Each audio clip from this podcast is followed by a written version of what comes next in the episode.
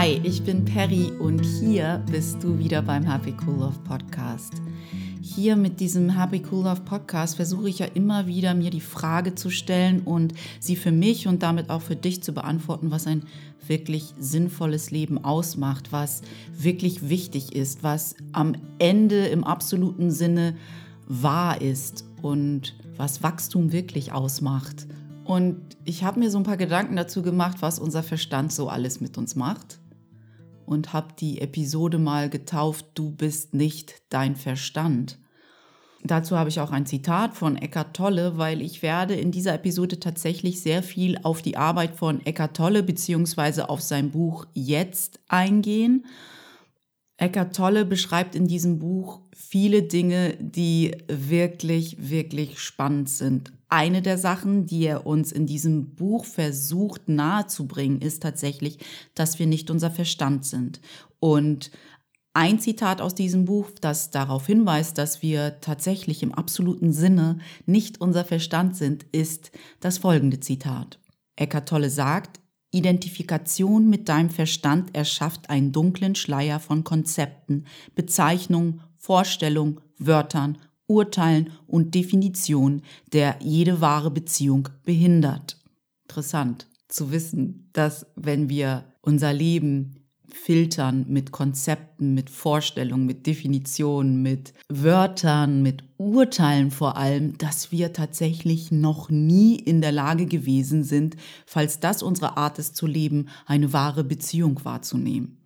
Ich glaube, dass das in vielen von uns Widerstand auslösen wird, weil wir ja alle gern denken, dass wir wissen, was eine wahre Beziehung ausmacht oder ja, dass wir in einer wahren Beziehung zueinander stehen. Aber ich glaube tatsächlich, dass Eckart Tolle wirklich recht hat. Sobald wir irgendein Konzept, irgendeine Idee, irgendein Urteil mitnehmen und auf unser Gegenüber stülpen, verfälschen wir die Wahrheit, verfälschen wir die absolute Sicht auf die Dinge und können unser Gegenüber nicht in seiner gänzlichen Wahrheit wahrnehmen. Ich weiß, dass das schwierig ist nachzuvollziehen, was damit gemeint ist, weil wir ja gelernt haben aus Konzepten, aus Schubladen, aus Urteilen, unsere Welt zu beurteilen und aus ihr Sinn zu machen. Aber tatsächlich ist das der Weg, der dahin führt, dass wir unser Gegenüber einfach nicht wirklich wahrnehmen können weil es nicht geht. Wir legen ja unsere Konzepte auf die Person. Wir haben ja eine Geschichte über die Person und diese Geschichte blockiert die wahre Sicht. Was ich sehr interessant finde, als ich mir meine Gedanken dazu gemacht habe, was ich heute mit dir besprechen will oder was ich heute erzählen will, ist mir wirklich aufgefallen, dass es immer ein richtiges Timing gibt. Nichts passiert vor seiner Zeit, weil diese Nachricht, diese Message, dass wir nicht unser Verstand sind, die habe ich tatsächlich erst wirklich bewusst wahrnehmen können, bewusst annehmen können mit der Arbeit von Eckart Tolle. Aber es ist ja nicht, dass er der Einzige ist, der das sagt oder gesagt hat. Jesus hatte die gleiche Nachricht und auch Buddha. Und mit den beiden hatte ich mich auch schon auseinandergesetzt. Aber irgendwie hat damals, als ich mich mit Buddha oder mit Jesus und deren Philosophie auseinandergesetzt hatte, ist diese Nachricht bei mir nicht angekommen. Und ich merke dann immer wieder, dass das Timing und unsere Bereitschaft zusammengehen müssen. Wenn ich nicht bereit gewesen wäre, diese Nachricht wirklich anzunehmen und wirklich sacken zu lassen, dann wäre sie auch bei mir nicht auf fruchtbaren Boden gefallen. Das heißt, es passiert nichts vor seiner Zeit. Alles hat sein perfektes Timing. Und wie gesagt, ich konnte diese Nachricht weder von Buddha annehmen noch von Jesus annehmen. Ich, ich brauchte Eckart Tolle ja, meine Erkenntnis ist, dass wenn der Schüler bereit ist, der Lehrer sich schon zeigen wird. Und so war das mit mir und Eckart Tolle so ein bisschen. Ähm, ich habe ihn damals in einem Interview mit Oprah Winfrey erlebt und hatte mit diesem Interview schon unglaublich viele Aha-Momente. Ich erinnere mich an eine Anekdote von ihm, wo er darüber berichtete, dass er in London damals lebte und die Metro benutzte. Und während dieser Fahrt von A nach B in der Metro in London.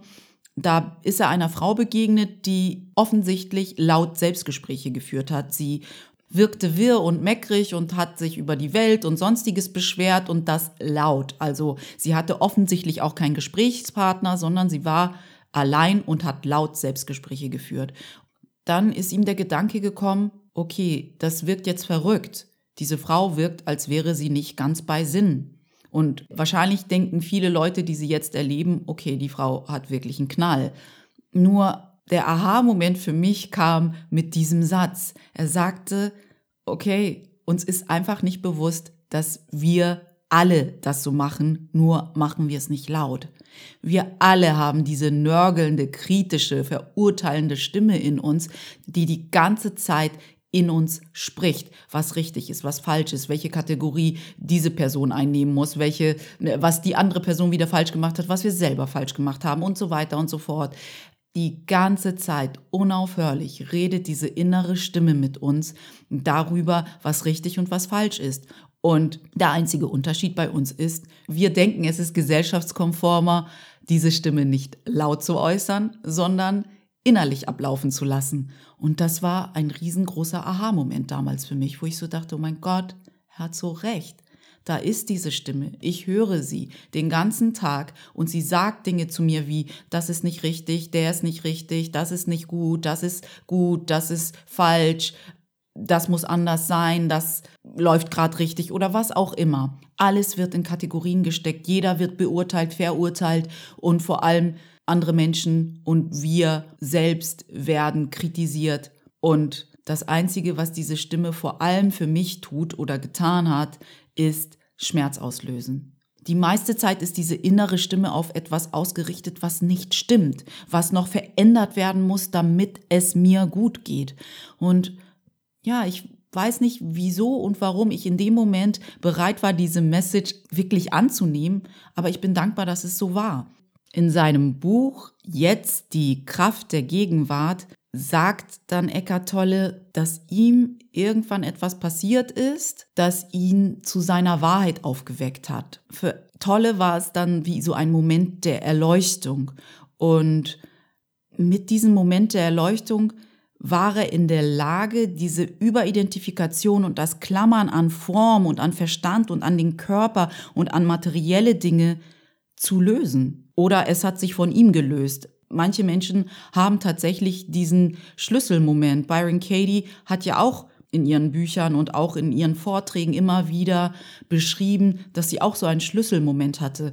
Und beide, Byron Katie und Eckart Tolle, sagen auch, dass der Grund dafür, dass sie diesen Schlüsselmoment hatten, irgendwie ein sehr, sehr unerträglicher Schmerz der Auslöser war. Der war so doll, dass sie irgendwann diesen, ich weiß nicht, diesen Umkehrschluss hatten, diesen Moment, wo sie auf einmal gemerkt haben, okay, ich bin nicht mehr mein Verstand und ich nehme etwas anderes wahr. Mein Bewusstsein hat sich dadurch, dass dieser Schmerz unerträglich wurde, verschoben in eine andere Richtung.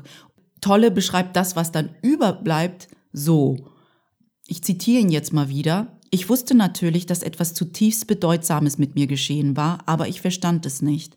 Erst einige Jahre später, nachdem ich spirituelle Texte gelesen und Zeit mit spirituellen Lehrern verbracht hatte, erkannte ich, dass das, wonach andere suchen, für mich bereits geschehen war. Ich verstand, dass der intensive Leidensdruck, und das ist, was ich meine, dieser, also ich habe jetzt mal gerade aufgehört zu zitieren, aber irgendein intensiver Leidensdruck hat ihn sozusagen aus diesem Verstands, aus diesem Ego-Denken heraus katapultiert und in unser anderes Bewusstsein oder unser wahres Bewusstsein hinein katapultiert. Wie auch immer das geschehen ist. Und es ist so witzig, dass da eine Parallele zu Byron Katie's Geschichte ist. Also ich mache mal weiter dass der intensive Leidensdruck mein Bewusstsein in jener Nacht, also in dieser Nacht, wo er diesen Schlüsselmoment erlebt hat, in jener Nacht wohl dazu gezwungen hatte, sich aus der Identifikation mit dem unglücklichen und zutiefst ängstlichen Selbst zu lösen, welches ja letztendlich eine Einbildung des Verstandes ist. Der Rückzug muss so vollständig gewesen sein, dass das unechte, leidende Selbst sofort in sich zusammenbrach, so als wenn man den Stöpsel aus einem aufblasbaren Spielzeug herausgezogen hätte. Was zurückblieb, war meine wahre Natur, das stets gegenwärtige Ich bin, reines Bewusstsein, bevor es sich mit Form identifiziert. Später lernte ich auch bei vollem Bewusstsein in dieses innere, zeitlose und unsterbliche Reich, das ich ursprünglich als eine Lehre wahrgenommen hatte, einzutreten. Ich befand mich in Zuständen von so unbeschreiblicher Glückseligkeit und Heiligkeit, dass im Vergleich damit sogar die ursprüngliche Erfahrung verblasste. Es kam dann eine Phase, in der mir auf der körperlichen und materiellen Ebene eine Zeit lang absolut nichts blieb. Ich hatte keine Beziehung, keine Arbeit, kein Zuhause, keine sozial definierte Identität. Ich verbrachte fast zwei Jahre auf Parkbänken sitzend in einem Zustand intensiver Freude. Vielleicht Grundlegender als jede Erfahrung ist der tiefe Unterton von Frieden, der mich seitdem nicht mehr verlassen hat. Manchmal ist er sehr stark, fast greifbar, so dass andere ihn auch fühlen können. Zu anderen Zeiten ist er mir im Hintergrund wie eine entfernte Melodie. Später kamen Leute gelegentlich auf mich zu und sagten, ich möchte haben, was du hast. Kannst du es mir geben oder mir zeigen, wie man es bekommt? Dann sagte ich, du hast es bereits. Du kannst es nur nicht fühlen weil dein Verstand so viel Lärm macht. Und dieser Satz, weil dein Verstand so viel Lärm macht, ist wirklich entscheidend. Unser Verstand macht Lärm. Ich glaube nicht mal, dass das das Problem ist. Unser großes Problem, unsere große Herausforderung ist, dass wir uns mit diesem Lärm immer wieder viel zu sehr identifizieren. Wir denken zu oft, wir sind unser Verstand, wir sind unsere Gedanken. Unsere Gedanken sind die absolute Wahrheit und wir müssen dem Folge leisten. Und das Einzige, was dann passiert, ist Schmerz und Leid, weil wir nicht unsere Gedanken sind. Und vielleicht denkst du jetzt, ja, super, interessant. Und wenn wir nicht unsere Gedanken sind, was sind wir denn dann? Eckart Tolle beschreibt das so. Er sagt, wir sind nicht unsere Gedanken, sondern das Bewusstsein, der Beobachter hinter diesen Gedanken. Ich weiß, dass Deepak Chopra mal gesagt hat, dass Meditation dir dabei hilft, die Stille zu erfahren. Aber Stille ist nicht nur eine Abwesenheit von Gedanken, sondern Stille ist tatsächlich dieses Bewusstsein hinter den Gedanken. Wir haben tausend Millionen, keine Ahnung, wie viele Gedanken am Tag, aber wir können tatsächlich eintauchen in die Stille hinter diesen Gedanken. Und das ist, was Eckart Tolle auch mit diesem Bewusstsein hinter diesen Gedanken meint. Wir können lernen, diese Gedanken nicht mit uns gleichzusetzen. Wir können lernen, sie einfach an uns vorbeiziehen zu lassen. Das, was wir in der Meditation tatsächlich lernen. Wir lernen, uns einfach zu beobachten. Wir lernen, losgelöst von diesen Gedanken zu sein und einfach zu sagen, okay, interessant, ein Gedanke, ich lasse ihn einfach an mir vorbeiziehen und schau, was passiert. Weil jedes Mal, wenn wir uns nicht mit unseren Gedanken und mit unserem Verstand gleichsetzen, sondern sagen, ich habe die Möglichkeit, diese Gedanken, ich muss nicht mit ihnen mitgehen, ich muss mich nicht von ihnen mitziehen lassen, ich muss nicht glauben, dass ich das bin, was mein Kopf mir erzählt, sondern ich kann mir aussuchen, es einfach nur wahrzunehmen, kein, mir kein Urteil zu erlauben, sondern einfach dort zu sitzen und zu sagen, das ist ein Gedanke. Danke fürs Teilen, Verstand. Ich mach mal weiter mit dem, was ich gerade vorgehabt habe. Ich glaube, anfangs ist es wirklich auch eine Herausforderung zu verstehen, was dieser Beobachter hinter den Gedanken ist. Das ist ganz normal, dass es uns anfangs schwerfällt, weil es nicht etwas ist, was wir von klein auf gelernt haben. Wir haben von klein auf gelernt, dass wir unser Verstand sind, dass unser Verstand das ist, worauf wir uns verlassen müssen, wenn wir gut funktionieren wollen, wenn wir erfolgreich sein wollen, wenn wir anerkannt sein wollen. Unser Verstand, unsere Logik, unsere sachliche Analyse ist das, was wir brauchen, um voranzukommen. Und diese Idee davon, dass wir dann halt nicht unser Verstand sind, geht ja genau entgegengesetzt zu dem, was wir gelernt haben. Und klar gibt es da Widerstand, klar gibt es da einen Teil, der sagen wird, aber wie soll denn das funktionieren? Ich weiß ja gar nicht, wie kann ich denn der Beobachter hinter meinen Gedanken sein? Wie soll denn das gehen? Das ist super abstrakt, ich verstehe das nicht. Wenn das bei dir passiert, dann sei dir dessen bewusst, dass das dein Ego ist, was versucht, tausend Gründe dafür zu finden, warum du es nicht ausprobieren solltest, tausend Gründe dafür finden will, warum du es nicht schaffen kannst. Und mein Tipp an dich ist, hör nicht auf dein Ego. Dein Ego ist das, was dich in deine Situation gebracht hat, die vielleicht für dich nicht funktioniert. Dein Ego ist der Anteil in dir, der versucht, dich zu verurteilen, andere zu verurteilen, die Welt zu verurteilen, so, damit es dir schlecht geht. Und wenn du auf dein Ego hören willst, du hast deinen freien Willen, dann darfst du das tun. Aber wenn du Lust hast, mehr Freiheit, mehr Liebe, mehr Güte, mehr Freude und mehr Frieden zu empfinden, dann würde ich mir das Buch von Eckart Tolle mal schnappen und es durchlesen. Vielleicht ist es auch so, dass seine Message dich noch nicht erreicht. Dann war der Moment vielleicht für dich noch nicht da, dass dich alles erreicht. Aber vielleicht erreicht dich ein Bruchteil von seiner Message und vielleicht war das erstmal dein erster Schritt. Aber solltest nicht aufgeben, bevor du angefangen hast. Das ist wieder eine Ausrede dafür, in deiner Komfortzone zu bleiben und dich nicht zu verändern. Und wenn du denkst, ich brauche keine Veränderung, weil ich bin zufrieden, so wie ich bin, dann herzlichen Glückwunsch, dann freue ich mich für dich. Aber ich glaube nicht, dass du diesen Podcast hörst, weil du denkst, alles läuft klasse für mich und ich brauche überhaupt keine Unterstützung und Anregung, wie ein sinnvolles Leben wirklich gelebt werden kann. Von daher Vielleicht ist dieses Buch etwas für dich. Du hast ja gar nichts zu verlieren, außer vielleicht ein paar Euro, die du in das Buch investieren musst.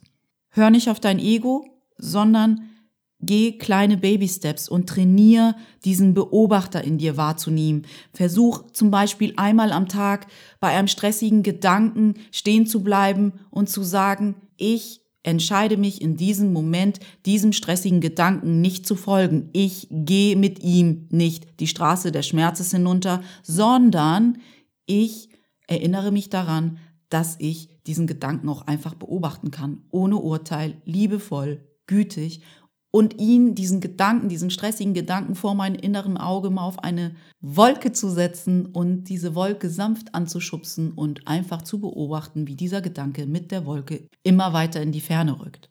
Und schau, was dann passiert und mach das dann vielleicht dreimal am Tag, vielleicht fünfmal am Tag so, dass du das immer wieder trainierst. Natürlich ist eine andere Methode zu lernen, dass da ein Beobachter, ein Bewusstsein hinter deinen Gedanken ist, zu meditieren. Und mit der Meditation ist es genauso wie mit diesem Beobachter trainieren. Hör nicht auf dein Ego, dass Meditation für dich nicht klappen kann, weil das ist Riesenquatsch. Wenn du atmen kannst, kannst du meditieren. Jeder Mensch kann meditieren. Es ist nichts Besonderes an Meditation. Die Besonderheit ist tatsächlich, und das ist nicht mal eine Besonderheit, sich fünf Minuten am Tag Zeit zu nehmen und sich auf sein Kissen zu setzen und die Augen zu schließen und sich auf seinen Atem zu konzentrieren und zu schauen, was dann passiert. Hab keine Erwartungen. Erwartungen sind eh immer wieder vom Ego. Versuch dein Ego einfach wie ein kleines, quengelndes Kind anzusehen mit Güte und Liebe und es aber nicht so ernst zu nehmen. Nimm dich selber einfach nicht so ernst. Hinterfrag dich einfach auch mal, wie es wäre, wenn du einen Tag lang Gedanken hast, mit denen du dich einfach nicht identifizierst, an die du dich festklammern musst. Ich meine, wenn du schon dieses Wort festklammern hörst, das also in meinem Körper zieht das schon wieder alles zusammen. Ich zuck zusammen und ich empfinde gar nicht die Weite und die Freude und die Ruhe, die ich empfinde, wenn ich weiß, ich muss mich an gar nichts festklammern. Ich muss mich an keine Form festklammern, an kein Konzept festklammern. Das ist eine Wahl, die ich treffe und ich kann immer wählen zwischen Stress und Frieden, zwischen Stress und Frieden, bis ich irgendwie automatisch immer beim friedvollen Gedanken herauskomme. Wie würde sich das denn anfühlen, wenn du dich einen ganzen Tag lang nicht an etwas festhängst, nicht an Konzepte festhältst, das heißt ja nicht, dass du keine Entscheidung triffst. Das heißt ja auch nicht, dass du deine Grenzen nicht setzen musst. Weil das ist, glaube ich, auch immer diese Fehlinterpretation von uns Menschen, dass wenn wir uns nicht an etwas festklammern, irgendjemand uns ausnutzen könnte, irgendjemand unsere Grenzen nicht wahren könnte, irgendjemand uns wie ein Fußabtreter behandelt. Aber ganz ehrlich, genau in solchen Momenten passiert es eher, als wenn du in Frieden bist, als wenn du nicht an Konzepte festhältst, weil da aus dieser Energie heraus kannst du doch viel, viel klarer Grenzen setzen, viel, viel klarer entscheiden, was gut und schlecht für dich ist oder was mit deiner Wahrheit einhergeht und was nicht. Bloß weil wir an eine andere, an eine absolute Wahrheit glauben, sind wir doch nicht auf einmal Fußabtreter. Das ist totaler Blödsinn. Ich habe noch ein richtig wundervolles Zitat von Eckart Tolle, das ich nutzen möchte, um diese Podcast-Episode zu schließen. weil es so interessant ist, dass wir denken, wir müssen unseren Verstand nutzen, um weiterzukommen, um Entscheidungen zu treffen, um erfolgreich zu sein. Wenn wir unseren Verstand nicht benutzen, was sollen wir denn dann sonst tun? Nun, sage ich ja auch nicht, dass wir unseren Verstand nicht benutzen sollen.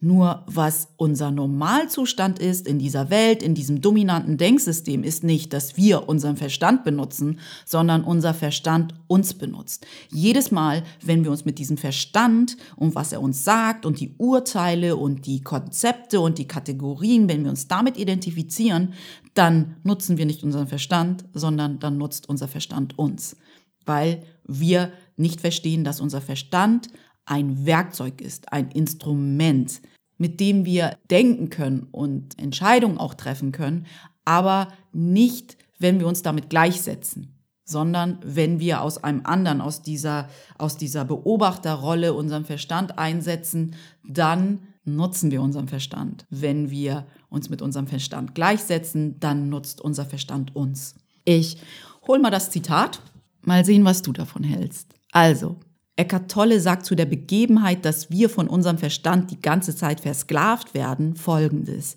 Der Verstand ist ein hervorragendes Instrument, wenn er richtig benutzt wird. Bei falschem Gebrauch kann er allerdings sehr destruktiv werden. Genauer gesagt ist es nicht so, dass du deinen Verstand falsch gebrauchst, du gebrauchst ihn normalerweise überhaupt nicht. Er gebraucht dich. Das ist die Krankheit. Du hältst dich für deinen Verstand. Das ist die Wahnidee. Das Instrument hat die Macht über dich gewonnen. Also, vergiss nicht, du bist nicht dein Verstand. Du kannst deinen Verstand nutzen oder du kannst dich mit ihm identifizieren. Das eine führt dazu, dass du Schmerz empfindest, das andere dazu, dass du Freude, Frieden und Liebe und Güte und Dankbarkeit und Wertschätzung empfindest. Also es ist wie immer unsere Wahl. Hoffentlich konntest du einige gute Aha-Momente aus dieser Episode mitnehmen. Falls du diese Aha-Momente mit mir teilen willst, dann komm doch schnell rüber auf meine Webseite unter www.happycoollove.de. Kannst du gern unter dieser Episode oder insgesamt mir einen Kommentar hinterlassen, mir eine E-Mail schreiben. Ich freue mich über jedes Feedback. Ich danke dir sehr fürs Zuhören. Ich danke dir sehr für deine Anwesenheit und dein Licht. Ich muss mich selber immer wieder auch daran erinnern, dass Frieden von innen nach außen funktioniert. Je mehr Frieden ich empfinde, desto mehr Frieden kann ich mit dieser Welt teilen. Und die Hoffnung mit diesem Podcast ist auch immer wieder, dass ich dich dazu inspirieren kann, mehr Klärung, mehr Frieden, mehr Freude von innen nach außen zu leben, so dass wir andere anstecken, uns es gleich zu tun. Falls dir dieser Podcast irgendetwas bringt, falls du merkst, er ist nützlich für dich, er inspiriert dich, du fühlst dich dazu bewegt, zu reflektieren, was wirklich wahr ist und was wirklich wichtig ist, dann tu mir doch den Gefallen und komm schnell rüber zu iTunes und bewerte diesen Podcast, weil je mehr Bewertungen es gibt, desto eher finden auch andere Menschen diesen Podcast und können genauso wie du vom Inhalt profitieren. Ich melde mich höchstwahrscheinlich nächste Woche wieder bei dir. Bis dahin wünsche ich dir erstmal ein wundervolles und sonniges Osterwochenende. Es soll ja richtig, richtig, richtig schön werden. Und hoffe, dass du es dir gut gehen lässt und dass du gut auf dich aufpasst. Bis ganz bald, deine Peri.